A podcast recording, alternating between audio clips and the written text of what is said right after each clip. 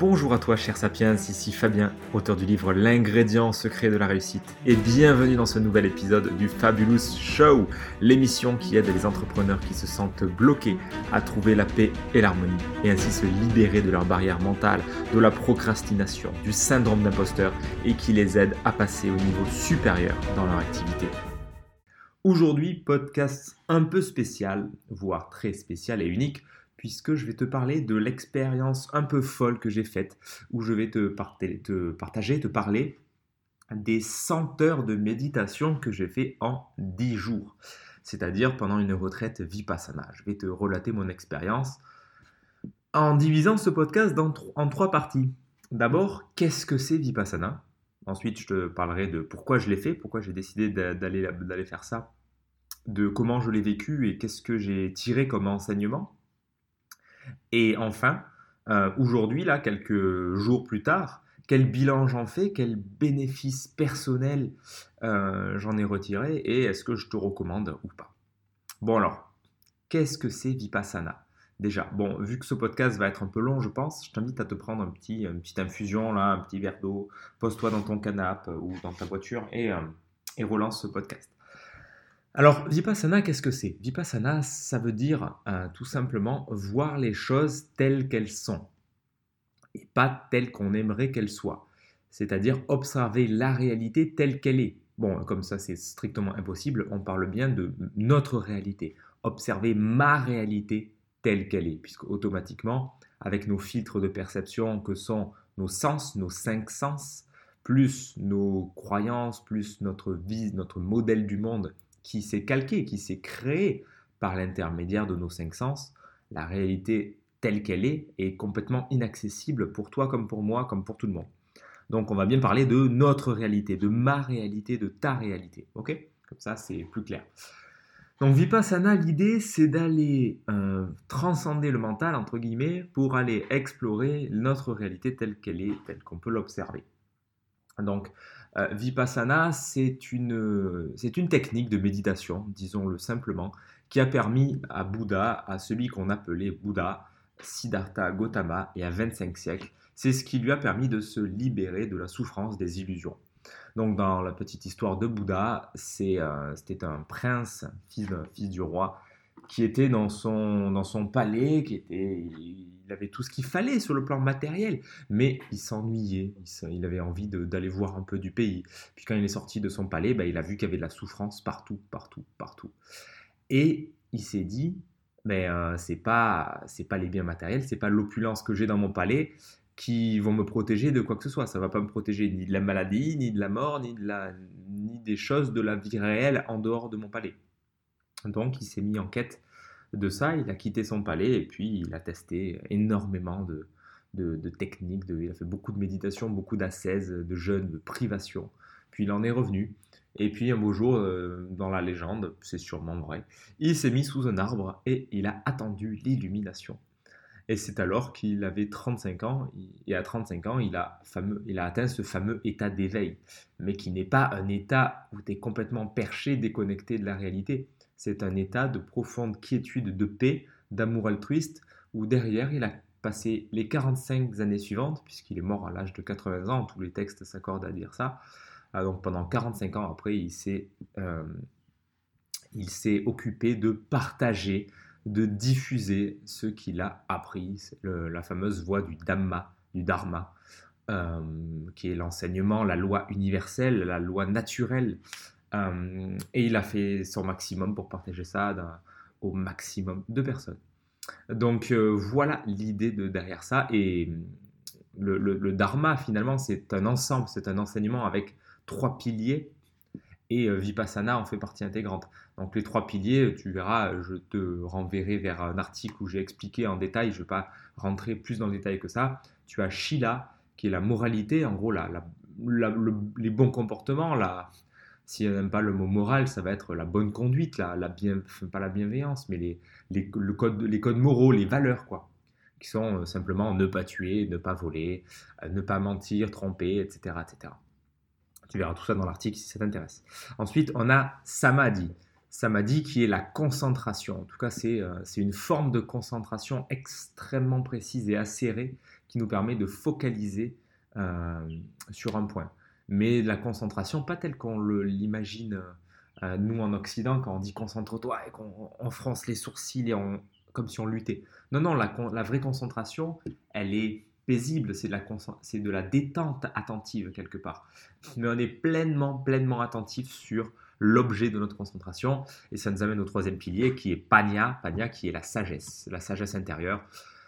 Pas la sagesse qui est issue de textes, qui est issue de philosophes, qui est issue de, de, maîtres à penser, de religieux de quoi que ce soit, ni ni la sagesse issue de nos propres réflexions personnelles, de, de raisonnement, de logique, non, pas du tout. Euh, là, on parle de sagesse en termes d'expérience, l'expérience vécue. Et c'est ce qu'est Vipassana. C'est de la sagesse expérimentée où on va se focaliser pendant dix jours sur l'objet de notre attention qui est nous-mêmes. C'est-à-dire, on va pas aller croire, euh, c'est ça que j'ai beaucoup aimé dans Vipassana, c'est qu'il n'y a aucun dogme, aucune religion, il n'y a pas besoin de croire en quoi que ce soit, aucun rite, aucun vêtement, rien de tout ça. Rien de dogmatique, rien de sectaire, rien d'obligatoire, si ce n'est le, code moral, le code de discipline qui est logique à appliquer. Euh, la seule chose qu'on a à faire, c'est se focaliser sur l'objet de notre attention qui est notre propre corps. Euh, pendant les trois premiers jours, donc, on observe les, euh, la respiration, on observe euh, la, partie très étroite des narines, là où il y a l'air qui entre et qui sort. Et ainsi, on affûte notre esprit de plus en plus.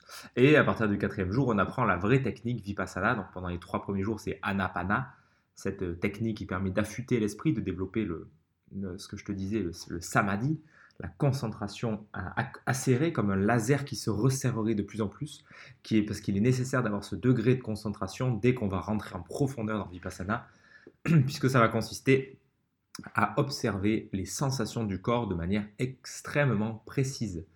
Donc après, bah, il s'agit en fait d'une sorte de, scan corporel très précis euh, en observant toutes les sensations qui apparaissent et disparaissent sur le corps. Donc dans Vipassana, de ce que j'en ai retenu, il y a deux critères fondamentaux.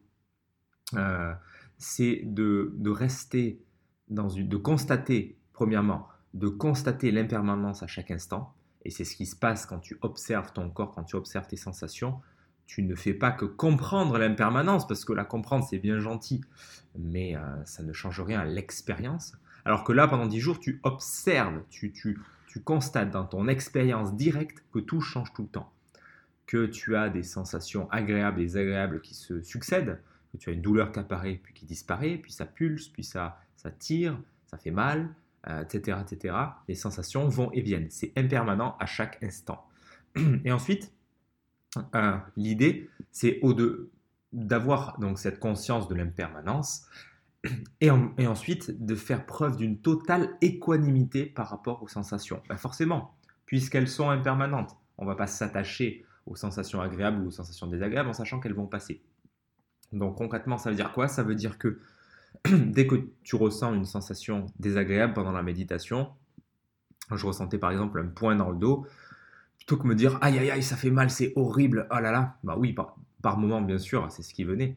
Mais quand tu es dans l'équanimité, tu observes cette sensation et tu vois que waouh, ça tire, ok, ça va de là à là, ça va à peu près de, la deuxième vertèbre à la cinquième vertèbre, ça fait comme, comme une bande, enfin, il y a le muscle qui tire, qui chauffe, et, je, l'observe, je le notifie comme, euh, comme si je devais décrire la réalité objectivement.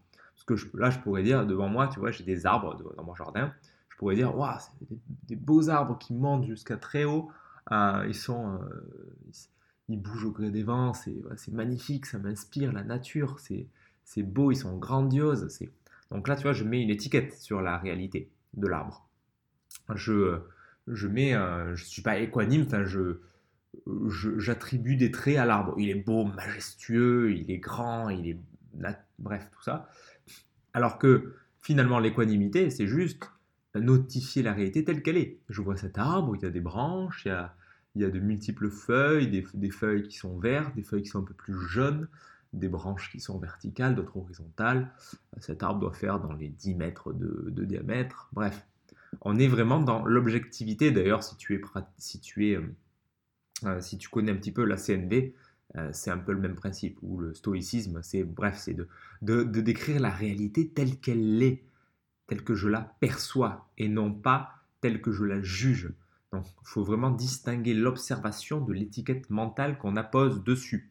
Et dans Vipassana, c'est exactement ça. Donc, quand je vais, je ne vais pas décrire euh, non plus tout, tout, ce que je sens dans mon corps. Par contre, j'observe. J'observe que, alors, mon cerveau va dire tout de suite, va étiqueter, ça fait mal, mais si je vais en profondeur dans la sensation, c'est plus de la douleur. Je vois une sensation de chaleur qui tire. Ça, c'est vraiment un truc que j'ai observé, c'est que quand ça tirait fort au niveau de mon genou, au niveau de l'insertion du muscle, ça faisait mal dans toute la cuisse. Mais quand j'allais voir dans le détail que je posais mon attention hyper précisément sur la tête de la fibula, du péroné, euh, quand je, ressentais cette douleur, en fait, en profondeur, je sentais que cette douleur, c'était un assemblage entre de la chaleur, ça tirait, c'était engourdi, et la douleur disparaissait en fait. Donc c'était super intéressant de voir que le fait de voir la réalité telle qu'elle est, déjà, ça, ça diminuait considérablement la douleur.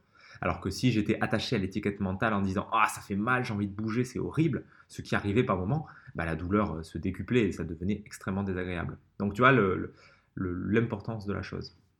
Donc l'idée, voilà, c'est de, de constater l'impermanence et de, euh, de faire preuve d'équanimité par rapport aux choses. C'est-à-dire d'être un observateur, tout simplement. Un observateur qui regarde patiemment et de manière répétée, avec persévérance, encore et encore, parce que c'est pas parce que tu fais 10 jours de méditation qu'il n'y a pas ton mental et qu'il n'y a pas des milliers de pensées qui t'assaillent, hein, bien au contraire. donc voilà euh, le principe. Donc ça, c'est le, modus operandi, c'est comment on pratique. Alors qu'est-ce que, à quoi ça sert en fait? Euh, Concrètement, l'idée de vipassana, c'est de se libérer de ses souffrances. Tu l'as compris, bon, il y, a les quatre nobles vérités du bouddhisme, ça tu verras ça dans l'article, que grosso modo, nous vivons, nous expérimentons, la souffrance dans notre vie humaine et que euh, cette souffrance a des causes et qu'il est possible de s'en libérer. Et grâce à cette pratique, on peut se libérer de nos souffrances, de toutes nos souffrances, pour atteindre, on, l'appelle comme on veut, l'éveil, la libération totale, etc. Euh, etc. Euh, et ça, bah, ça se fait par l'intermédiaire de cette pratique de vipassana. Puisque, en fait, quand tu vas observer la réalité telle qu'elle est, c'est ce qu'explique le, le, pas le prof, mais l'enseignant qui, s'appelle SN Goenka, qui est décédé aujourd'hui, mais tous les soirs il y avait un discours de, ce gars qui transmettait les, enseignements théoriques, pratiques de ce qu'on expérimentait, des discours qui étaient super intéressants sur le bouddhisme, sur la, la vie humaine, etc., la psychologie où tu comprends pas mal de choses sur, sur notre nature. Il expliquait que quand tu pratiques vipassana, quand tu observes la réalité de ton corps telle qu'elle est, c'est-à-dire que tu observes tes sensations, tu les laisses être, ah, tu les regardes avec équanimité, tu constates l'impermanence. Tu ne génères plus de négativité ainsi, parce que si tu es dans l'aversion, dans la résistance par rapport à ce qui arrive, il y a une douleur, tu as mal, ça tire, et tu résistes. Ah non, j'ai mal, et tu, et tu l'amplifies tu génères de nouvelles négativités, tu génères un nouvel attachement à la négativité, euh, à, la, à, l'aversion. Et pareil dans l'autre sens, l'avidité, s'il y a des sensations agréables, tu aimerais qu'elles durent tout le temps. Bon, ça c'est au niveau du corps, mais en fait, ça s'extrapole à toute la vie. Et le fait de l'expérimenter dans ces cellules pendant qu'on médite, c'est quelque chose qui va s'extrapoler à toute la vie derrière. Et c'est ça qui est puissant. Donc le fait de ne plus générer de négativité euh, en faisant l'expérience de Vipassana, on se retrouve à faire le ménage de toutes les anciennes négativités. C'est-à-dire que c'est exactement comme le jeûne.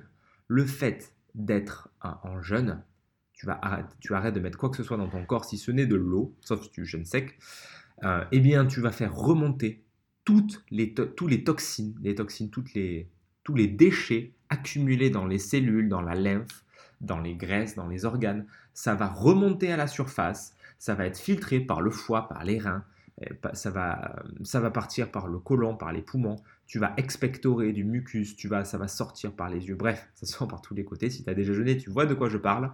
Euh, et ça fait du ménage, tu diminues ton, ton, ton quota d'éléments toxiques du corps. Et la métaphore ne peut pas être aussi pertinente pour le corps que pour l'esprit. Donc c'est exactement pareil en fait. D'ailleurs, il y a des personnes qui, euh, pendant toute la durée de la, de la, de la retraite, on avait beau être à l'île Maurice et il faisait chaud, euh, on était nombreux à, tousser, se moucher, alors qu'il n'y avait pas lieu d'être malade. C'était bizarre. Euh, il, y avait une, fille euh, qui était, elle, malade, pendant 10 jours, qui a vomi, vomi, vomi, vomi.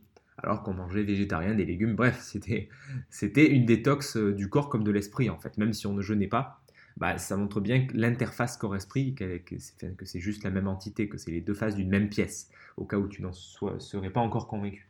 Donc, l'idée, comme le jeûne, c'est de faire un jeûne de l'esprit. C'est de, parce que tu n'as, quand tu fais Vipassana, tu n'as aucune information entrante, aucun input. Donc tu fais un vrai jeûne de l'esprit. C'est euh, le, le euh, SN Goenka, l'enseignant, dans ses audios, parle de chirurgie mentale. Et le fait d'avoir ça en conscience dans ma tête, ça m'a vraiment, vraiment aidé à comprendre de quoi il s'agit. Ça m'a vraiment aidé dans les moments les plus difficiles à me dire, ok, ça c'est douloureux, ça fait, c'est, hyper désagréable à, vivre. Pas que les sensations de douleur, mais aussi tout ce qui est remonté dans la sphère du mental. On va en parler. Euh, tout ce qui est remonté, bah, c'était hyper désagréable, mais je comprenais pourquoi. Tout ça remontait parce que j'étais dans la technique de Vipassana et toutes les impuretés au niveau le plus profond de mon être, de mon inconscient, remontaient à la surface pour être dégagées, pour de bon. Et ça, c'est puissant. Ça, c'est puissant. Concrètement, ça te fait un ménage, ça te fait un karcher mental de tout ce qui est négativité, impureté mentale, jalousie, colère, euh, haine, euh, tout, ce qui est, euh, tout ce qui traîne depuis des lustres, depuis ton enfance, depuis la vie intra-utérine ou depuis quand tu veux, ou depuis les vies passées si tu veux, ou depuis n'importe quand, tout ce qui traîne dans ton inconscient au niveau le plus profond, ça vient se déloger bien au-delà de toutes les techniques que tu as pu pratiquer, EFT, hypnose, sophrologie, analyse transactionnelle, sophroanalyse ou je ne sais quoi. Là, on va vraiment au niveau le plus profond de l'esprit pour dégager tout ce qui te prend le chou, tout ce qui te crée de la souffrance. Et c'est comme ça qu'en pratiquant encore et encore et encore, bah, tu as des personnes qui arrivent à la libération totale. Alors c'est clair que ça demande des, années, des années de pratique, mais euh, j'ai envie de te dire que c'est pas grave, on s'en fiche complètement, parce que l'idée c'est pas d'être libre un jour, c'est pas d'être euh, en paix totale à un moment donné, puisque ça c'est du futur, c'est illusoire, on peut mourir n'importe quand. Le but, pour moi, hein, c'est de mieux vivre aujourd'hui, c'est de retirer des bénéfices dans l'instant présent. Et là, pendant ces dix jours, j'ai vu l'évolution peu à peu. Et là, ça fait quelques jours que j'ai terminé j'en vois déjà les fruits, j'en vois déjà les résultats dans mon instant présent. Si c'était pour être illuminé dans 20 ans, j'en aurais eu que faire. Ça n'a, pour moi, euh, c'est ok, c'est intéressant. Mais dans 20 ans, pratiquer, euh, je sais pas, une ou deux heures par jour pour avoir des bénéfices seulement dans 20 ans, ok, euh, mais peut-être que je serai mort d'ici là, j'en sais rien. Donc, le but, c'est d'avoir des effets aujourd'hui et des effets cumulés. Tu connais sûrement l'effet cumulé de Darren Hardy, très bonne lecture si tu l'as pas lu le fait de pratiquer encore et encore et encore et encore, les bénéfices vont s'accumuler, s'accumuler, s'accumuler, jusqu'à ce que j'ai une, paix de plus en plus importante, un bonheur, quelque chose de vraiment dans une vie harmonieuse et super, super, super heureuse, entre guillemets. Avec bien sûr son lot de, souffrances, euh, de, malheur, de bonheur. L'idée, c'est pas, pas de s'attacher au bonheur, justement, mais c'est de vivre une, une vraie vie en paix, en profondeur, malgré les tumultes de la vie quotidienne. C'est exactement comme un lac. Euh, en fait, il faut imaginer que tu es le lac en entier, pas que la surface du lac, qui peut être extrêmement agitée en cas de vent, en cas de tempête, mais le fond du lac, lui, il est tout le temps, tout le temps calme, tout le temps posé. Donc c'est ça l'idée, c'est ça qu'il faut comprendre.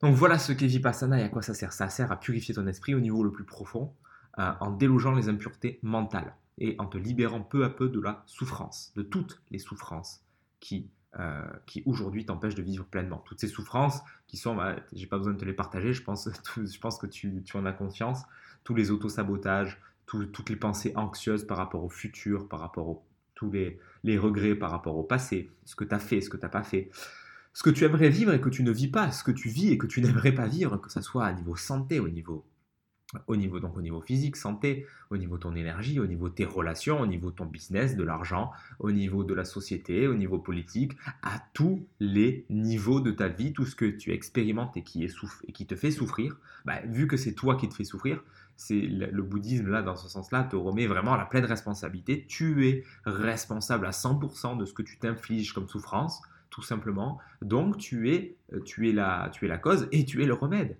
Et en pratiquant cette technique, tu vas te libérer peu à peu de tout ça. Donc c'est juste hyper agréable. C'est un peu comme si tu avais un sac à dos de 100 tonnes de déchets sur ton, sur, ton dos, un sac à dos de 100 tonnes, et qu'à force de pratiquer, tu enlèves 100 kg, 200 kg, puis une tonne, puis deux tonnes. Ouais, tu vas pas enlever les 100 tonnes du jour au lendemain, mais c'est quand même plus cool d'avoir 99 tonnes plutôt que 100, tu vois, et tu vas très vite sentir les bénéfices, comme moi je les ai sentis. Alors, euh, bon, pour pas, pas te faire un, podcast d'une heure, alors comment ça se passe quand même rapidement? Donc Vipassana, c'est 10 jours de méditation où tu médites 10 heures par jour.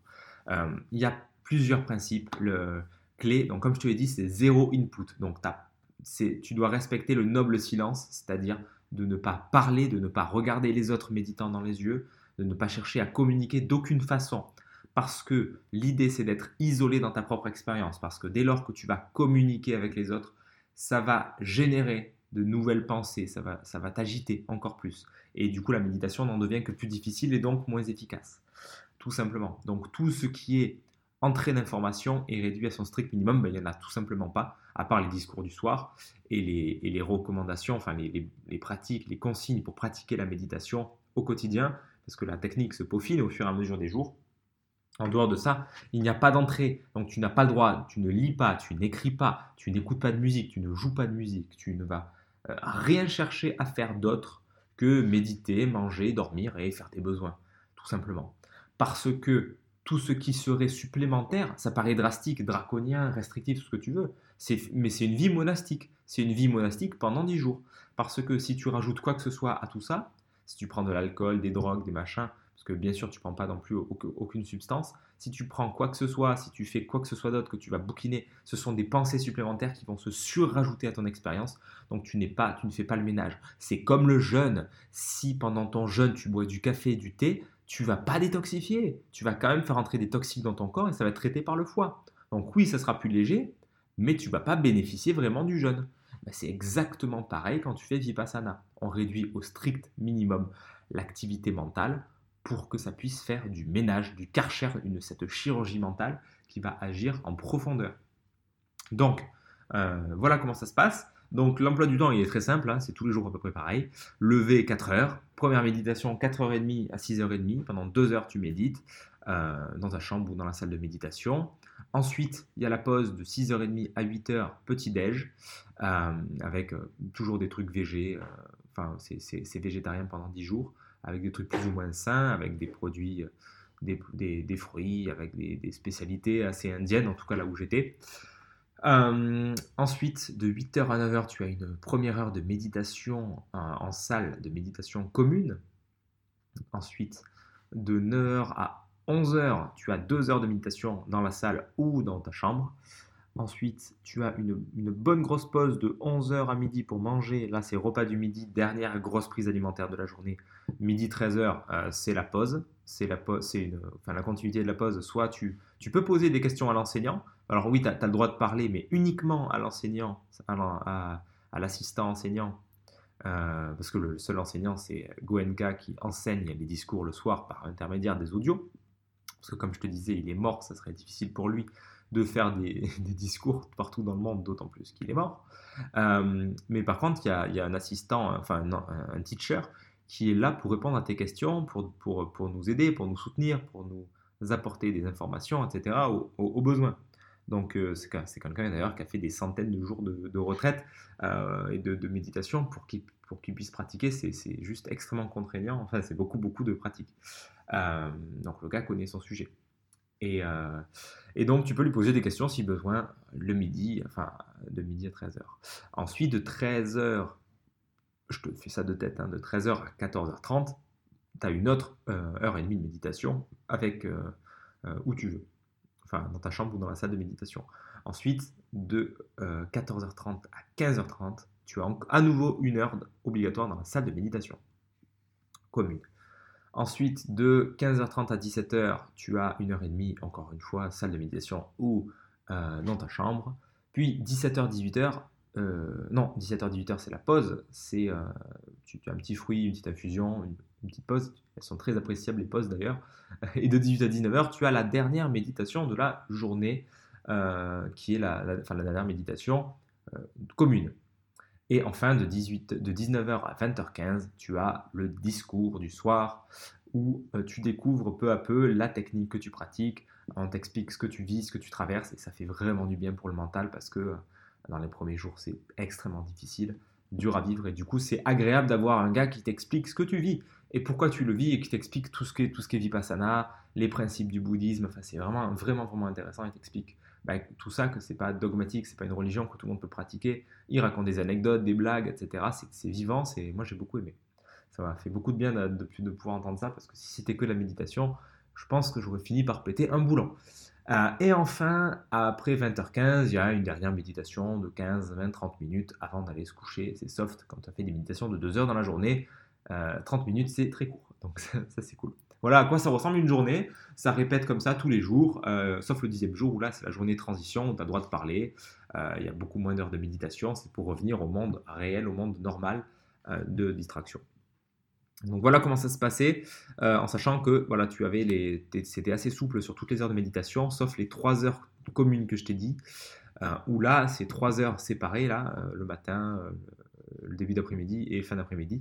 Ces trois heures là, on devait, on devait venir à partir du jour 4 ou 5, je ne sais plus, on, pratiquait la, ferme détermination, il y a un terme en, pali, je ne sais plus comment on dit, la ferme détermination qui consiste en fait à ne pas bouger dans ta position pendant une heure, de, garder la posture le plus possible, les yeux fermés, les mains sans bouger, les, sans décroiser les jambes pendant une heure. Donc ouais, c'est dur, c'est difficile, ça fait, il y a des douleurs, et c'est là que ça vient entraîner ton esprit en profondeur. Je peux te garantir que ça vient te chercher et que ça vient travailler très très très bien l'équanimité, le lâcher prise et tout ce que tu veux. Donc très très intéressant, euh, douloureux mais très intéressant comme expérience. Voilà euh, en quoi ça consistait Vipassana dans le concret du concret. Euh, mais qu'est-ce que j'ai, est-ce que j'ai oublié quelque chose? Non, je crois que je t'ai bah, grosso modo tout dit. De toute façon, tu tu feras tes recherches si tu veux en savoir plus. Alors, concrètement, pourquoi j'ai fait ça? Euh, Comment ça s'est passé, etc. Peut-être que tu vois, peut-être que tu veux euh, en savoir plus sur mon expérience. Donc, moi, j'ai décidé de faire ça euh, pour plusieurs raisons. Ah, c'était surtout avant, avant tout parce que j'adore expérimenter, j'adore faire des, faire tester des choses, tester de nouvelles choses. L'idée pour moi, c'était de venir pousser mon expérience de la méditation et surtout venir expérimenter, expérimenter ma vie parce que j'ai passé de nombreuses années dans mon mental, à nourrir mon mental, les bouquins. je suis très à l'aise dans le, dans le mental, c'est ma zone de confort, c'est mon domaine, c'est ma force. Mais je passais plus de temps parfois à penser ma vie qu'à la vivre. Et l'idée de Vipassana, c'est, comme je te disais au début, c'est de faire l'expérience, de vivre, d'apprendre, de développer cette sagesse intérieure, panya, qui est la sagesse vécue dans mes cellules. Et dans Vipassana, il n'y a pas de branlette intellectuelle, c'est de la pratique, de la pure pratique. Et c'est ça, ça que je suis venu chercher. Donc l'idée, c'était de, bah, venir apprendre cette technique pour, euh, pour apprendre à, vraiment m'incarner encore plus, à, à vivre l'expérience de la vie terrestre, tout simplement. Parce que, bah, parce que tout simplement, quand on vit, quand on est, personne ne nous apprend euh, les lois de la vie, les lois de l'existence, comment on fait pour être heureux, comment on fait pour respirer, tout ce que j'ai appris moi ces dernières années, comment s'organiser, comment manger, comment créer un business, comment faire une page de vente, comment communiquer avec les autres, etc. Tout ça, c'est souvent très mental. Et c'est souvent des gens qui te transmettent ça, qui ont fait des, chercheurs, des machins, des docteurs. Mais au bout d'un moment, c'est bien d'aller intégrer ça dans la matière au niveau le plus profond ce que fait Vipassana. Et ce, que, ce dont je n'avais pas conscience, c'est que c'était une chirurgie mentale qui fait du gros ménage dans ton esprit et qui a pour but d'éradiquer la souffrance et de te dégager de la souffrance, donc de vivre une vie beaucoup plus harmonieuse et beaucoup plus en paix. Donc ça, c'était super agréable. Je ne pensais pas, je m'attendais pas à ça. Et euh, la technique, je la connaissais pas, je m'attendais pas du tout à ça. Ça se rapproche beaucoup euh, de, NERTI, la méthode NERTI développée par Luc Gégère. Euh, salut Luc, d'ailleurs, si tu passes par là c'est une, une super technique et c'est très très proche en fait. Donc l'idée, euh, l'idée pour moi, c'était un, d'explorer, de tester quelque chose de nouveau, et deux, d'expérimenter vraiment, d'aller dans l'expérience en profondeur. Et trois aussi, c'est que ça fait des années que j'en entends parler, et j'ai des amis qui l'ont fait, j'ai eu beaucoup de retours comme, quoi c'était une expérience transformante dans leur vie, que ça y avait eu vraiment un avant, un après, que ça avait vraiment changé la vie des gens qui l'ont pratiqué. Et donc je me suis dit, bah, j'ai envie de tester, j'ai envie d'aller voir ce que ça donne dans mon expérience, pas juste de, pas juste d'observer, pas juste d'en parler, de dire, ah tiens, un tel m'a dit que c'était cool. Euh, un tel m'a dit que c'était une bonne expérience à faire et juste ça reste au niveau de la sphère mentale. Non, moi je, moi je suis un bon sceptique, j'ai envie d'expérimenter les choses, donc j'y suis allé. Euh, ça faisait peur, ça me faisait flipper, mais j'y suis allé et euh, j'en ai retiré vraiment pas mal de choses. Donc voilà le pourquoi. Après, maintenant, comment ça s'est passé pour moi? Bah, C'était 10 jours très très compliqués, euh, très difficiles, où j'ai eu beaucoup, j'ai pendant les premiers jours, les 2-3 premiers jours, il y a toute ma vie qui m'est revenue, tout, tout, tout plein de souvenirs de l'enfance, de l'adolescence, etc. C'est impressionnant de voir à quel point le mental est actif. Si tu as déjà médité, tu vois de quoi je parle. Quand tu t'assois, que tu fermes les yeux et que tu arrêtes de faire quoi que ce soit, tu vas très vite voir que le mental, euh, il s'en donne à cœur joie. Donc c'est ce que j'ai expérimenté pendant trois jours. Bah, j'ai repensé à plein, plein, plein de choses. Il y a beaucoup de peurs qui sont remontées, des peurs de la mort, des peurs de la maladie, de ma propre mort, ma propre maladie hein, et celle de mes proches. Euh, imaginé plein de choses. Je me suis dit, bah, tant quand je reviens à la vie réelle, puisque bien sûr, tu n'as pas de portable, quand je reviens à la vie réelle, tant je rallume mon téléphone et j'apprends que euh, mes parents ont eu, un problème ou que ma copine a eu un problème. Euh, et potentiellement, ça pouvait arriver. Mais l'idée, c'était, justement de voir ça, de, de voir pourquoi, pourquoi je générais ces peurs-là, qu'il y avait ça au fond de moi. Et, et, et plein d'autres choses plein, plein, plein d'autres choses, des expériences désagréables de l'enfance, de l'adolescence, la solitude, plein, plein, ça a remué un peu tout le, enfin, ça a remué tout, tout, est remonté en fait. Euh, beaucoup de solitude, de la, triste, un fond de tristesse. Je, ne suis jamais vraiment triste, mais là, pendant les premiers jours, j'avais une, forme de spleen, de, mal-être, je sais pas très bien. Bah, c'était cette chirurgie d'esprit qui s'est opérée, et c'est pour ça que je te disais que j'ai vraiment apprécié les discours du soir parce que ça m'a permis de, comprendre pourquoi je vivais ça et que c'était normal, que c'était ça, tout ça remontait à la conscience pour être dégagé. Et c'est quand même vachement cool de, voir, parce que c'est vrai que ça fait du sacré ménage. Donc, euh, ça c'était difficile, mais ça m'a aussi euh, fait revenir à l'essentiel, c'est-à-dire j'ai eu l'envie vraiment de quand je suis quand, je retournerai au monde réel, j'ai eu l'envie de, partager, d'avoir des discussions avec mes proches, de faire des câlins, d'offrir des trucs, des cadeaux, des surprises, de faire, d'apporter beaucoup plus au monde autour de moi. C'est vraiment un premier point qui m'est apparu, c'est que ah bah, je t'en parlerai tout à l'heure avec les, bénéfices personnels, mais cette envie de contribuer, cette envie d'apporter du bonheur autour de moi, de diffuser. Donc, euh, en tout cas, l'expérience était difficile, vraiment sur, le plan mental, sur le plan physique, pas tant que ça. À part, euh, à part quand j'étais assis euh, au bout d'une heure, que j'avais le genou qui tirait vachement, le genou droit en particulier, et des tensions dans le dos. Au premier jours, c'était les trapèzes, après les trapèzes, ça a disparu, puis ça a été des tensions des, au niveau du milieu du dos mais euh, pas d'autres tensions plus que ça, euh, des fourmis dans les jambes et, surtout, surtout la cuisse euh, droite et le genou qui tire et qui tirait. Donc c'était un très bon exercice pour pratiquer Anicca, qui est l'impermanence, et l'équanimité, aussi. Donc ça m'a permis vraiment de pratiquer ça. donc sur le plan physique, c'était, c'était pas si dur que ça, mais sur le plan mental, waouh, waouh, c'est là que ça a résisté, c'est là que c'était difficile. C'est là que j'ai eu énormément de pensées, que j'avais envie de partir, que j'en avais marre, que c'était long, euh, les, premiers jours étaient très très longs. Hein. Et puis euh, au bout d'un moment, la routine, je m'y suis fait. Me lever à 4 heures, je m'y suis fait. Le matin, ça passait vite. Et après, c'était l'après-midi qui était plus difficile, qui était plus longue. Où là, les heures et demie, c'était interminable. Parce que tu étais les yeux fermés, tu es en train de méditer et tu te dis, j'en ai marre, c'est long, c'est long, c'est long. Mais c'est le mental qui dit ça. Si je reviens aux sensations et au présent, tout va bien, il se passe rien. Mais le mental, ah, il aimerait que ça se passe plus vite, le mental, il aimerait qu'il se passe des choses. Parce que le mental, si tu lis un peu euh, sur ces domaines-là, si tu lis Écartoler, le, pouvoir du moment présent, super, super lecture, euh, euh, fonce le lire si, si c'est pas fait.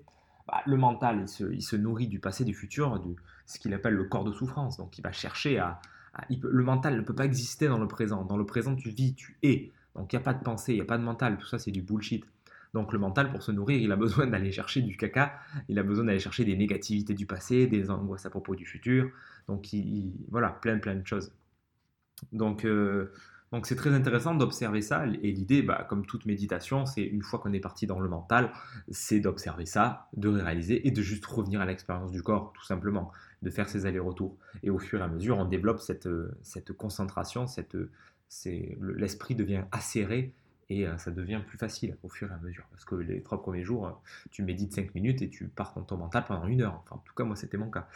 donc, euh, donc, tu, donc voilà, j'ai brossé vraiment toute ma vie dans les premiers jours et après, c'était d'autres pensées. Puis il y, a eu beaucoup moins. Après, il y a eu quelques, quelques envies de projet. Il y a eu des. Tout s'est un peu réaligné en fait. Je me suis dit, bah tiens, dans mon business, ça, ça me convient pas. moi j'ai beaucoup plus envie de faire ça.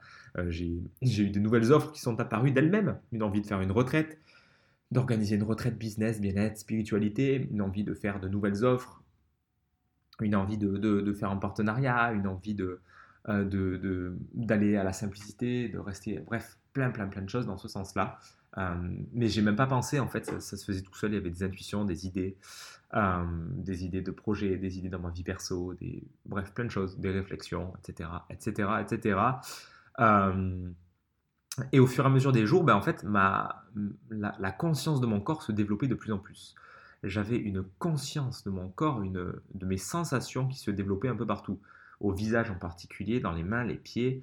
Euh, il y a d'autres zones où c'était beaucoup plus difficile, mais euh, je ressentais beaucoup, et je le ressens toujours d'ailleurs, beaucoup, beaucoup plus mon corps, mes sensations corporelles. Donc, et, hum, la seule chose que j'avais pendant ces 10 jours, finalement, comme réconfort émotionnel, c'était la nourriture. À la base, j'avais prévu de jeûner. Sauf que c'est un peu interdit de jeûner pendant que tu fais Vipassana. Quand tu l'expérimentes, tu comprends pourquoi. J'aurais vraiment pété un boulon si j'avais jeûné parce que c'est vraiment difficile et éprouvant psychiquement. Donc, si en plus tu te prives de nourriture, euh, je te laisse tomber. Si en plus tu vis les, symptômes de la détox, ça doit être vraiment, vraiment difficile à vivre. Donc, euh, donc je n'ai pas jeûné du tout, j'ai même compensé par la nourriture, mais euh, il n'empêche que j'ai pu observer ça. Au début, je, je, je, je jugeais vachement moi, les autres, parce que tu ne vois pas les autres, mais tu dis j'espère qu'ils vont pas trop se resservir, j'espère qu'il y aura encore la nourriture pour moi. Donc tu vois bien, j'ai bien vu le raisonnement par le manque déjà dans ma tête je, voyais, je me disais, tiens, est-ce que je vais me resservir? Ouais, allez, je vais me resservir. Ah, mais non, je vais me resservir. Et puis après, je suis ballonné. Après, j'ai trop mangé, donc je suis ballonné. Oh là là, mais non, j'aurais pas dû me resservir, et blablabla. Et puis, au fur et à mesure des jours, bah, j'arrivais à observer ça. À observer, à me dire, mais c'est ok, bah, je suis ballonné, bah ok, je fais, je fais l'expérience d'être ballonné. Et puis, bah, la sensation, la sensation telle qu'elle est, j'ai pas envie de la revivre, donc la prochaine fois, bah, je ferai un autre choix. Mais du coup, il n'y a plus de, culpabilité, de flagellation, il y a juste un, acte euh, une cause et une conséquence. C'est ce, qu'on appelle le karma. Le karma, c'est pas une loi universelle qui va euh, où, Dieu tout-puissant va te punir, euh, ou qui que ce soit va te punir. C'est toi-même qui te punit en fait. C'est toi-même, tu as posé tel acte. Bah, du coup, si c'est un acte bienveillant, un acte positif qui va générer de, de, une positivité autour de toi, bah, ça va te revenir positivement en pleine gueule. et si c'est un acte qui génère de la souffrance à autrui ou à toi-même, bah, ça va te revenir en pleine gueule aussi. Si tu voles quelque chose, si tu mens à quelqu'un, bah, bonjour, ça te revient en pleine gueule. C'est le karma. Mais le karma, c'est juste de toi à toi-même. C'est cause-conséquence. Donc c'est pareil finalement. Si, et là, si, je, si tu fais un écart alimentaire, ou si tu procrastines sur ton business, et que tu te juges par rapport à ça, et que tu, as des, tu ressens des émotions désagréables, que tu te juges, tu t'autoflagelles, bref, tu génères de la souffrance. Qu'est-ce que tu penses qui va revenir derrière? Bah, Encore plus de souffrance, de négativité. Le boomerang, euh, le boomerang du karma te revient en pleine gueule. Et du coup, la procrastination va engendrer procrastination et encore procrastination. Et l'écart alimentaire va générer culpabilité, et encore écart, et encore culpabilité. Et c'est ce qu'on appelle les cercles vicieux, et c'est ce qui fait que ça s'entretient encore et encore et encore. C'est pour ça que la systémique marche si bien.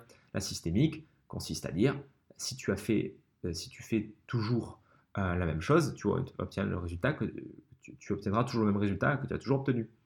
Donc fais quelque chose de nouveau et ne, cherche pas à faire des tentatives de solution qui renforcent le problème, parce que tu es toujours dans l'état d'esprit du problème. Non, si tu veux résoudre le problème en systémique, tu fais euh, une approche complètement paradoxale qui prend complètement à rebours le problème en question. Par exemple, si tu en as marre des excès alimentaires et qu'à chaque fois euh, tu manges la moitié de la tablette, euh, tu rentres du travail et tu manges la moitié de la tablette, bah là tu vas manger, tu vas te forcer à manger 3 ou 4 tablettes, quitte à aller vomir euh, toutes tes tripes dans les toilettes. Parce que ça va agir en mode systémique. Au lieu de chercher à, éviter le truc, tu vas, tu vas foncer dans le mur et tu vas vraiment réaliser. Et là, waouh, enfin, c'est pas moi qui le dis, hein, tous les thérapeutes qui font de la systémique ont des résultats juste hallucinants que ce soit euh, sur la boulimie, que ce soit ça marche aussi sur la procrastination, sur, tout, sur, tout, ce qui est chronique, sur tout ce qui est problème récurrent, ça marche du feu de Dieu. Bref, là n'est pas le sujet. En tout cas, moi j'ai observé que ça m'a aidé à ça et à prendre plus conscience de la nourriture et peu à peu il y a des repas où je mangeais moins, tout simplement naturellement, sans, vraiment le chercher. juste en observant les sensations, avec équanimité, encore une fois. Hein. C'est pas limité à la méditation. Après, euh, cause-conséquence. Hein. Si je vois que je suis en colère et que je crie sur, euh, sur un de mes proches, euh, bah, je vais voir dans mon ressenti, ça va pas très agréable. Hein. Donc j'observe ça avec équanimité. Je me dis, ok, là, il y a une sensation hyper désagréable. Enfin, ça tire là, j'ai mon cœur, c'est tout serré. Ok, bah, j'ai plus envie d'expérimenter ça, donc peut-être que la prochaine fois, je vais pas le faire. le but, c'est pas d'être passif, d'observer la réalité et d'être un, et d'être un spectateur de ta vie. Hein. L'idée, c'est juste, une fois que j'ai observé le résultat de l'action, bah, c'est d'agir en conséquence la prochaine fois. Si je veux avoir un résultat différent, bah, j'agirai différemment, tout simplement. Donc voilà un peu moi tout ce que j'ai expérimenté. Après, les... c'est assez vite passé, hein, 4, 5, 6, 7, 8, 8e jour. Ça passait vite et après vers la fin, ouais, j'avais, j'en avais marre, j'avais envie que ça finisse. Au bout de, il y en était au 7e jour, allez, 8, 9, 10, c'est vite passé, mais j'en avais marre, j'avais envie que ça, que ça se termine. Mais à la fois, j'étais super content quand la journée était terminée, j'étais fier de moi. Je m'étais dit, waouh, et j'étais vraiment, vraiment fier d'avoir fait cette démarche, d'y être allé parce que euh, j'ai, à la fois c'était horrible à vivre, enfin c'était désagréable à vivre parce que bah, c'est une chirurgie mentale. Euh, si tu te fais opérer demain de ton genou ou de quoi que ce soit, tu seras pas, pas euh, youpi youpi à l'idée d'être, allé te faire opérer. Mais si c'était nécessaire parce que tu t'es pété un truc, tu seras bien content d'y être allé après coup. Bah là c'est un peu pareil, c'est que la chirurgie de l'esprit c'est pas agréable du tout. néanmoins, même s'il y avait des moments euh, sympas, agréables, où j'étais en paix, où il n'y avait plus de mental, bien sûr, il y avait des moments agréables, mais beaucoup de moments qui étaient durs à vivre. Et euh, c'est normal, c'est une chirurgie mentale, donc c'est, c'est un investissement pour un, futur meilleur. Mais là, c'est juste pour 10 jours, tu vois. Donc c'est euh, le, ROI, l'investissement que j'ai fait de mon temps, de mon énergie et de mon argent juste pour le billet d'avion, parce que tout le reste est gratuit, à part sur donation, mais c'est, euh, j'ai vraiment rentabilisé, enfin dans le sens où j'y allais pas pour rentabiliser, mais j'en ai retiré vraiment beaucoup, beaucoup de choses. Donc avant de, juste avant de te partager, pour terminer, mes, bénéfices, euh, les bénéfices que j'en ai retirés et faire un bilan, euh, je te tire les 10 enseignements que moi j'en ai tirés personnellement, qui sont bah, des enseignements que moi, enfin que, que j'ai vraiment compris, intégrés, je pense. Donc, premièrement, c'est que tout est impermanent, tout simplement. C'est encore une fois, on, le comprend intellectuellement, mais mais c'est bien de le comprendre dans l'expérience. C'est-à-dire que euh, tes relations, ton business, tes offres, tes clients, ta vie, ta santé, tes proches, tout passe tout le temps. Donc si tu t'attaches à quoi que ce soit, mais ça marche aussi avec la nature, avec le soleil, hein, si tu luttes contre les saisons, euh, si en hiver tu aimerais être en été et en été tu aimerais être en hiver, bah, tu, mais tu luttes contre la réalité, tu souffres. Si, tu, euh, si en hiver tu aimerais avoir des pommes ou des, ou des tomates, c'est pareil, tu, tu, luttes contre la réalité. Tout est impermanent, ça change tout le temps. Observe la nature, ça change tout le temps. Les feuilles tombent, euh, les fruits se développent, les fleurs arrivent, etc. Tu observes un animal, c'est pareil. Tantôt il va manger, tantôt il va chasser, tantôt il dort. Et nous c'est pareil, ça change tout le temps. On change tout le temps. Et comme on a comme notre corps physique nous semble à peu près euh, le même de jour après jour, on a une illusion de continuité, on a une illusion de permanence. Mais c'est qu'une illusion, il n'y a rien qui dure. Tes cellules, elles changent tout le temps. Il y a des nouvelles hormones tout le temps. tu, tu desquames ta peau en permanence, tu renouvelles ton foie tout le temps. Tes, tes reins, ta rate, tout ce, même tes os, se renouvellent tout le temps. À un niveau plus, profond, il en parle dans les discours du soir, tu verras si tu y vas. nous sommes des particules subatomiques. Je pense que je t'apprends rien. Et qui, c'est quoi? C'est juste de la vibration, de l'énergie. Et ça, ça bouge tout le temps. Ça n'est jamais, jamais, jamais pareil. Et c'est en ce sens-là que dès que tu cherches à reproduire, à vouloir reproduire quelque chose toute ta vie, tu vas souffrir, tu vas douiller, parce que tout change. Donc être attaché à qui que ce soit, être attaché à quoi que ce soit de matériel ou d'immatériel, ça t'amène qu'une chose, c'est la souffrance. Donc tout est impermanent. Et deuxièmement, deuxième enseignement justement qui est lié à celui-là, c'est que l'amour n'est pas l'attachement. L'amour, ce n'est pas de l'attachement. Nous, on est souvent attachés. Parce que, bah, qu'on se le dise, nous, les êtres humains occidentaux, euh, on peut peut-être étendre ça à la plupart des êtres humains, à part ceux qui ont fait euh, beaucoup de méditation, on est dans l'attachement plus que dans l'amour. L'attachement, c'est attaché à l'image que j'ai de l'autre. Donc concrètement, j'aime l'image que l'autre me renvoie, mais qui n'est euh, finalement, qui n'est ni plus ni moins qu'une image. C'est une illusion. Et cette image, le problème, c'est qu'elle est fixe dans mon esprit. Donc, l'image que j'ai de la personne aimée, si la personne aimée ne correspond pas à cette image, qu'elle a un comportement qui n'est pas adéquat avec ce que j'imagine, qui a un comportement euh, si je m'attends à ce que mon aimé me fasse des compliments et qu'elle m'en fait pas, je souffre. Si j'imagine que mon aimé, euh, mon bien-aimé, ma bien-aimée me fasse un cadeau qu'elle ne fait pas, je souffre. Si j'imagine qu'elle va rester toute ma vie euh, de la pareil avec les mêmes cheveux, avec le même visage, ben, je vais souffrir parce qu'elle va vieillir, elle va se rider, etc. Donc quand je suis attaché à l'image d'une chose, je vais souffrir. Toujours, enfin je souffre, c'est dans le présent, ça se passe tout le temps. Et pas, pareil pour l'image que j'ai de moi. Alors que l'amour véritable, lui, il n'est pas dépendant de l'image. C'est pour ça qu'au final, on dit bah, l'amour, entre guillemets, euh, euh, l'amour véritable, il n'existe pas envers l'autre. L'amour véritable, c'est un amour que j'ai envers moi. Et c'est un, amour qui est total, qui est altruiste. Et du coup, bah, je le projette sur les autres. Mais quand je dis j'aime l'autre, en fait, je m'aime moi. Donc je ne m'aime que moi. C'est la conclusion c'est la conclusion logique qu'on peut en faire, puisque de toute façon, je ne perçois la réalité qu'à travers mes filtres, et mes filtres apposent des étiquettes sur les autres qui ne sont que mon propre reflet. Donc si je suis focalisé là-dessus, bah, c'est de l'attachement. De l'attachement, euh, c'est pas forcément l'attachement tel que tu l'entends, positif, je suis attaché à quelqu'un, ça peut être attaché euh, négativement aussi, une étiquette négative. Euh, sur le front de mes ennemis, je suis attaché à l'étiquette ce mec est un connard, ce mec est méchant, il est, il est, il est négatif, il n'est pas respectueux, il est machin, il est X, Y, Z. Sauf que dès que tu apprends à délaisser tout ça, à, lâcher ses attachements, là tu rentres dans l'amour véritable. le véritable amour qui est aimer toi, mais un vrai amour, et qui devient un amour altruiste universel, qui du coup ne dépend pas de est-ce que la personne elle est gentille ou méchante selon tes critères, qui ne dépend pas si c'est un animal qui est beau ou pas beau, euh, tu aimeras de la même façon, euh, un, chat, un chien, un oiseau, un rat, un, éléphant, euh, tes parents, tes amis, tu vas, euh, tu vas avoir un amour profond et universel pour tout le monde. Alors bien sûr, bah, ça, il y a du chemin et ça commence déjà par apprendre à lâcher les étiquettes sur tes proches, etc. Et après, petit à petit, tu apprendras à aimer tes ennemis, à aimer tous les animaux, etc., etc., la nature. Mais faut, moi, j'ai vraiment compris ça, c'est que l'amour, euh, le vrai amour, c'est pas de l'attachement. Le vrai amour, il est universel et ça revient, à, ça revient juste à expandre l'amour que j'ai pour moi. Donc c'est un amour égoïste qui devient altruiste en fait. Mais je vais pas aimer, euh, je, n'aime pas vraiment les autres. Au fond, je m'aime moi. C'est juste ça la réalité. Troisième enseignement, je peux me libérer de la souffrance. Oui, bah c'est possible. Il suffit de pratiquer Vipassana. donc il y, a, deux, conditions. Hein. C'est prendre la décision de un et deux, accepter de payer le prix. Donc prendre la décision, bah, c'est ce que j'ai décidé moi, de pratiquer Vipassana tous les jours. Et de payer le prix, payer le prix de tous les jours euh, passer ce temps à, méditer et pas à faire autre chose. Donc euh, libérer la souffrance, c'est possible. Ça se fait petit à petit, morceau par morceau. C'est la philosophie des petits pas, la philosophie Kaizen que tu connais sûrement. Ça prend du temps, c'est pas du jour au lendemain, mais encore une fois, l'important c'est d'être sur le chemin. Quatrième enseignement, je suis mon propre karma, bah, c'est ce que je te disais tout à l'heure. Ce que je le fais à moi-même, ce que je fais aux autres, je le fais à moi-même en priorité. Ce que j'envoie me revient comme le boomerang de la vie.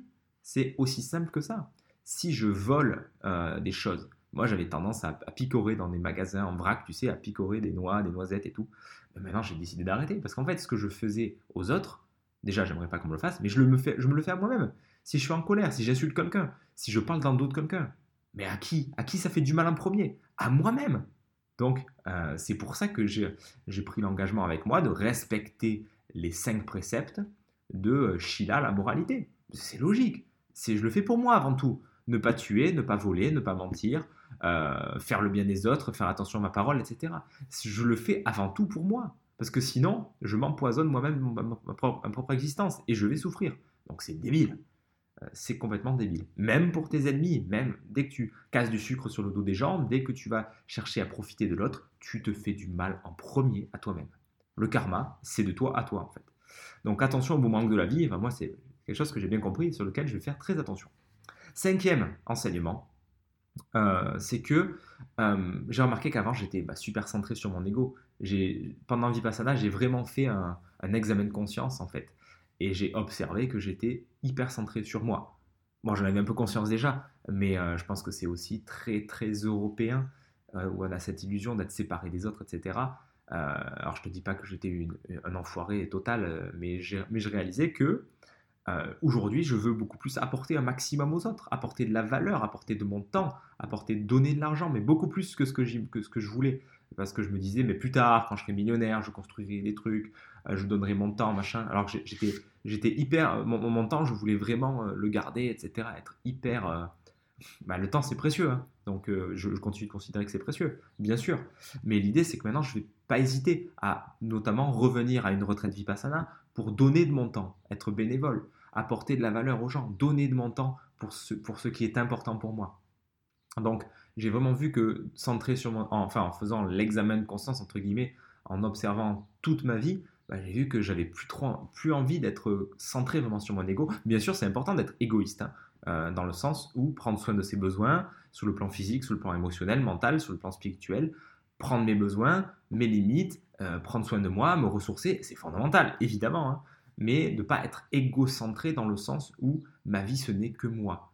Une fois que j'ai pris soin de moi à la base, c'est la, métaphore de la... C'est pas la métaphore, mais pour t'illustrer ça, je te parle d'argent. Euh, lorsque, il y a quelques semaines de ça, j'ai calculé le montant idéal dont j'ai besoin en termes de salaire, en termes d'argent euh, au quotidien, pour vivre du, le mieux que je peux, enfin, pour satisfaire toutes mes envies, pas, pas des envies, enfin, si quelques-unes, mais pas des envies euh, non plus de fou. J'ai calculé que ça fait dans les 11 000 euros par mois, incluant quand même euh, trois 3 mois de voyage par an, dans des n'importe où dans le monde, incluant un massage toutes les semaines, euh, cours de, cours de, cours de piano, cours de self-défense, qu'est-ce que j'ai mis, toute la nourriture bio que je veux, quelque chose comme 1000 euros de dons aussi par mois, 1000 euros pour les factures, enfin vraiment tout, tout, tout, tout, tout, dans l'idéal de l'idéal, 11 000 euros par mois. Donc ça veut dire que si j'ai un business, euh, dès que j'ai un business qui va me rapporter, où je peux me verser 11 000 euros par mois, tout le supplément, que ce soit euh, jusqu'à 1 million, 2 millions, 10 millions, tout ce que je vais gagner en plus, bah moi j'en ai strictement rien, à faire de, ça. Je, ne, je, pourrais que le donner aux autres parce que ça ne me servira à rien. Et encore déjà dans les 11 000, j'ai pas mal de trucs qui sont euh, reliés aux dons, construire des projets, faire des, trucs, etc.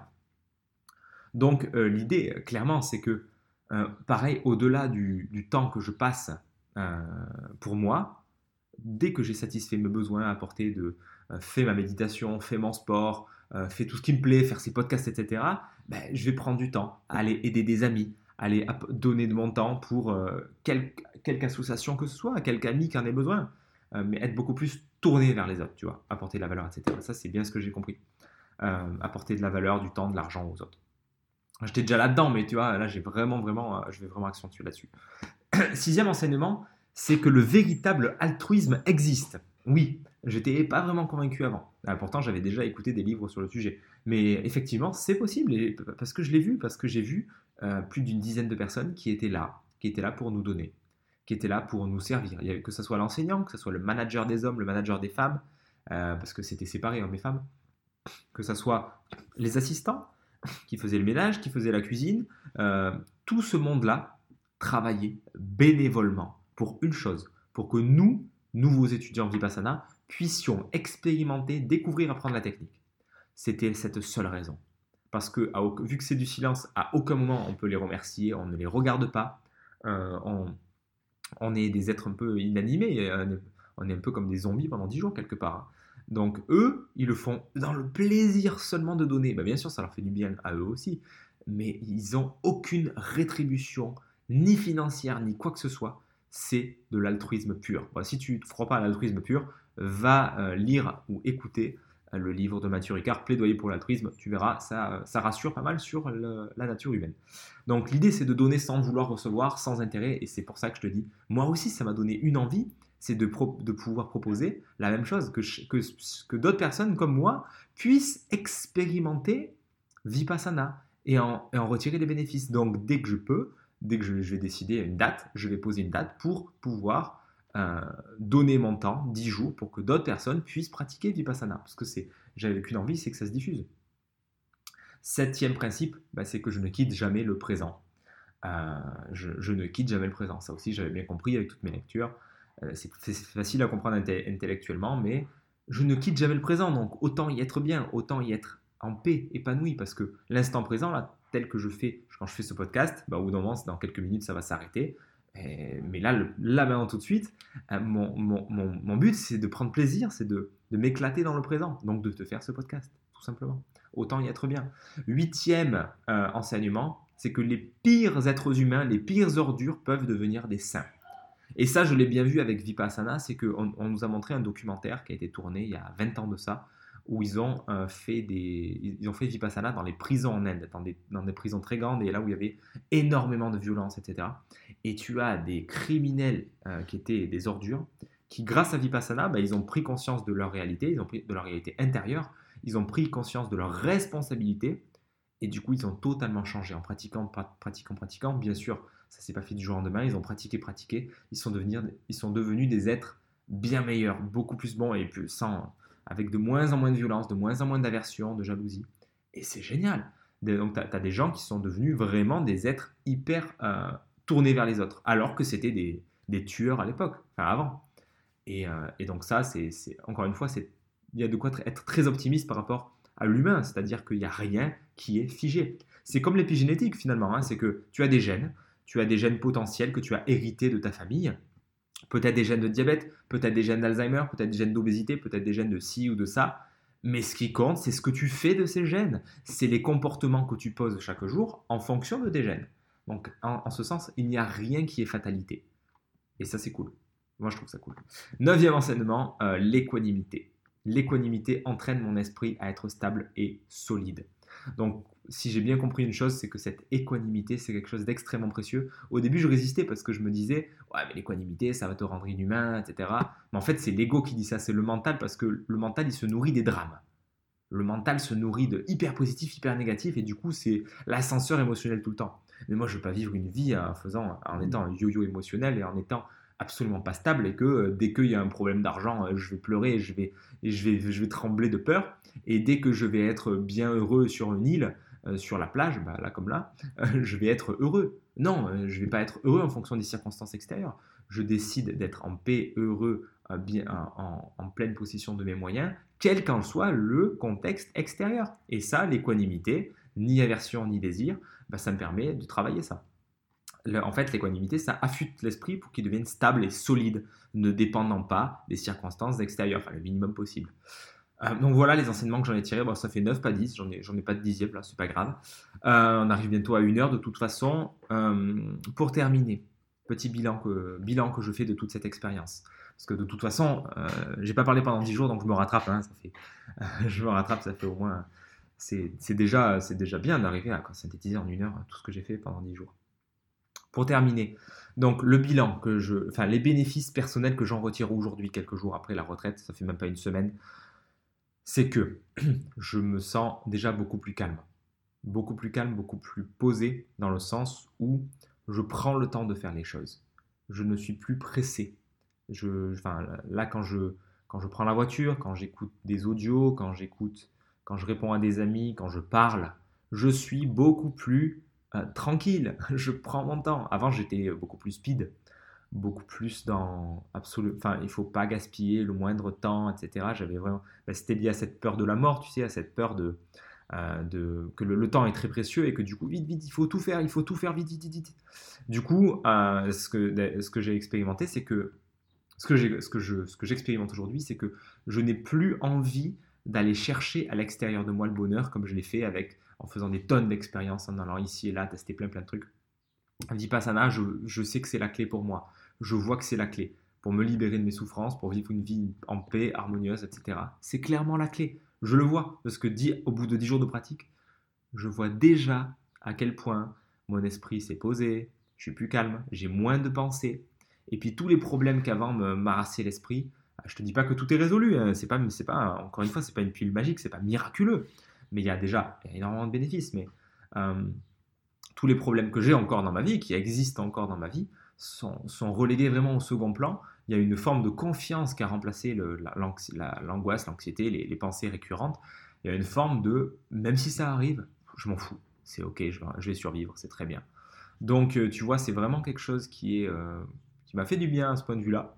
Justement, je relativise beaucoup plus, je suis déjà plus équanime et ça me donne qu'une envie, bah, c'est de, de persévérer dans cette voie en fait. Donc je relativise mieux.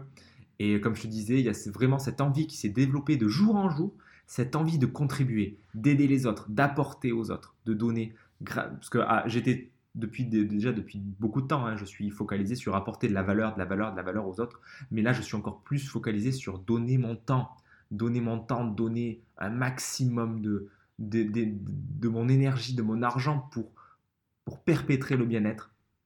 Et entre autres, cette envie de, m'investir dans Vipassana, parce que quand je vois les bénéfices que moi, ça m'a apporté, bah, j'ai qu'une envie, c'est que d'autres personnes puissent, euh, profiter. Donc tu vois, il y a cette ambivalence, et je pense que tu l'entendras souvent si tu, connais d'autres personnes qui, pratiquent Vipassana, ou toi-même tu l'expérimenteras.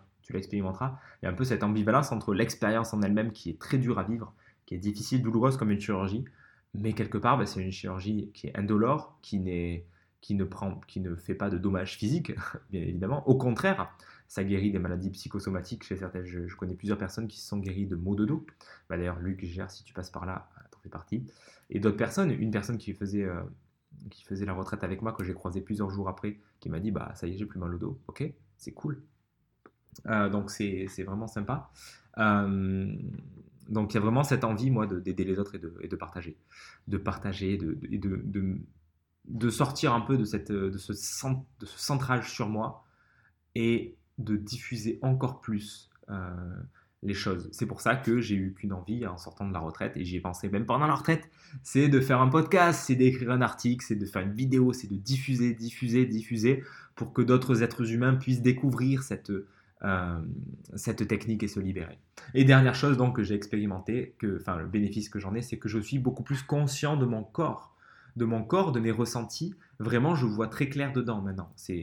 C'est pas encore, euh, je, je ressens pas chaque parcelle de mon corps, hein, c'est encore in progress, mais je suis beaucoup plus conscient de tout ça. Donc voilà un peu tout le tour que j'ai pu, euh, tout le tour que j'ai pu faire de cette expérience pour conclure. Euh, bilan très très très positif, même si c'était 10 jours très longs, difficiles. ça m'a énormément travaillé ma force mentale. Oui, c'est d'ailleurs pourrais conclure là-dessus. Vipassana, ça développe la force mentale de dingue. Cette force mentale qui te donne envie, qui te donne cette détermination de vivre, de vivre une vie en cohérence. Ça m'a donné envie de vivre encore plus en cohérence avec mes valeurs, d'arrêter tout ce qui est, tout ce qui n'est pas relatif à, à qui je suis, tout ce qui n'est pas dans mes valeurs, tout ce qui n'est pas dans ce en quoi je crois, de délaisser tout ça ça m'a donné envie, tu vois, c'est d'autres trucs qui viennent hein, que je t'ai pas dit, mais ça m'a donné envie de lâcher tout ce qui est relatif à mes croyances, à d'être beaucoup, beaucoup plus flexible, de plus partager mes croyances, mes, mes, mes convictions, parce que tout ça, c'est juste du blabla, c'est juste des, c'est juste des considérations mentales et on s'en fout. Euh, mon but, c'est vraiment de diffuser ça pour que chaque personne puisse s'éveiller, puisse se libérer de sa souffrance, pour qu'on puisse vivre une expérience humaine plus agréable, plus, bah, une expérience humaine plus humaine, avec moins de souffrance, avec plus de, plus de partage, plus d'authenticité, où on n'a plus peur de son voisin, où on n'a plus besoin de mettre des cadenas partout, euh, plus besoin de se méfier quand quelqu'un te dit bonjour dans la rue et que tu es juste là, que tu as envie de partager aux autres, euh, donner, de, faire de, la, de faire de la bienveillance la norme, pas de la fausse bienveillance où je vais, je vais pas communiquer mes émotions, où je vais pas dire aux gens qui me font chier quand ils me font chier. Non, de la bienveillance en profondeur euh, ça n'empêchait pas, tu vois, le Bouddha ou n'importe quel euh, pratiquant de Vipassana, ça n'empêche pas d'être extrêmement ferme quand il y a besoin, mais teinté sur un fond d'amour, sur un, véritable amour. Et là, et là, il se passe des choses extraordinaires. Donc c'est vraiment, vraiment la direction que moi, je décide de prendre. Et, euh, et si toi, tu te poses la question, ben, oui, bien sûr, va tester Vipassana.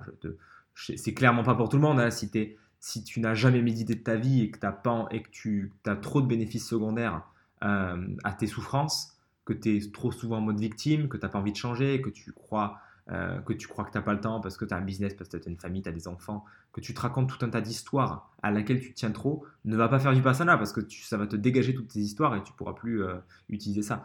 Donc si, par contre, si tu as vraiment envie qu'il y a quelque chose qui change dans ta vie, qu'il y a un avant-après, un peu comme je te l'ai partagé, parce que ça a beau être que 10 jours, il y a vraiment un avant et un après pour moi. Je peux te, le, certifier de, ce que, de, mes tripes, de ce, que je ressens, de ce que je ressens. Ça a bougé, il y a vraiment des choses qui ont bougé et, tous mes proches, euh, tous les proches qui m'ont entendu en audio ou vu, ils me l'ont exprimé. Donc clairement, il y a un changement. Donc si tu as envie de changement, si tu as envie de changement véritable, ben, ne cherche pas à changer, mais va tester Vipassana pour te, dans l'optique unique d'apprendre à voir la réalité telle qu'elle est, te libérer de tes souffrances, parce que la souffrance, elle est liée au fait que tu es attaché à une pseudo-réalité que tu crois euh, tangible et que tu crois euh, permanente euh, et, qui durera tout le temps. Et du coup, quand on est attaché à des concepts, à, quand on est attaché à la forme, on souffre parce qu'il n'y a rien qui ne dure, il y a tout qui bouge tout le temps. et que quand on comprend ça et qu'on accepte de le regarder avec équanimité, eh bien, on se retrouve beaucoup plus en paix, beaucoup plus libre.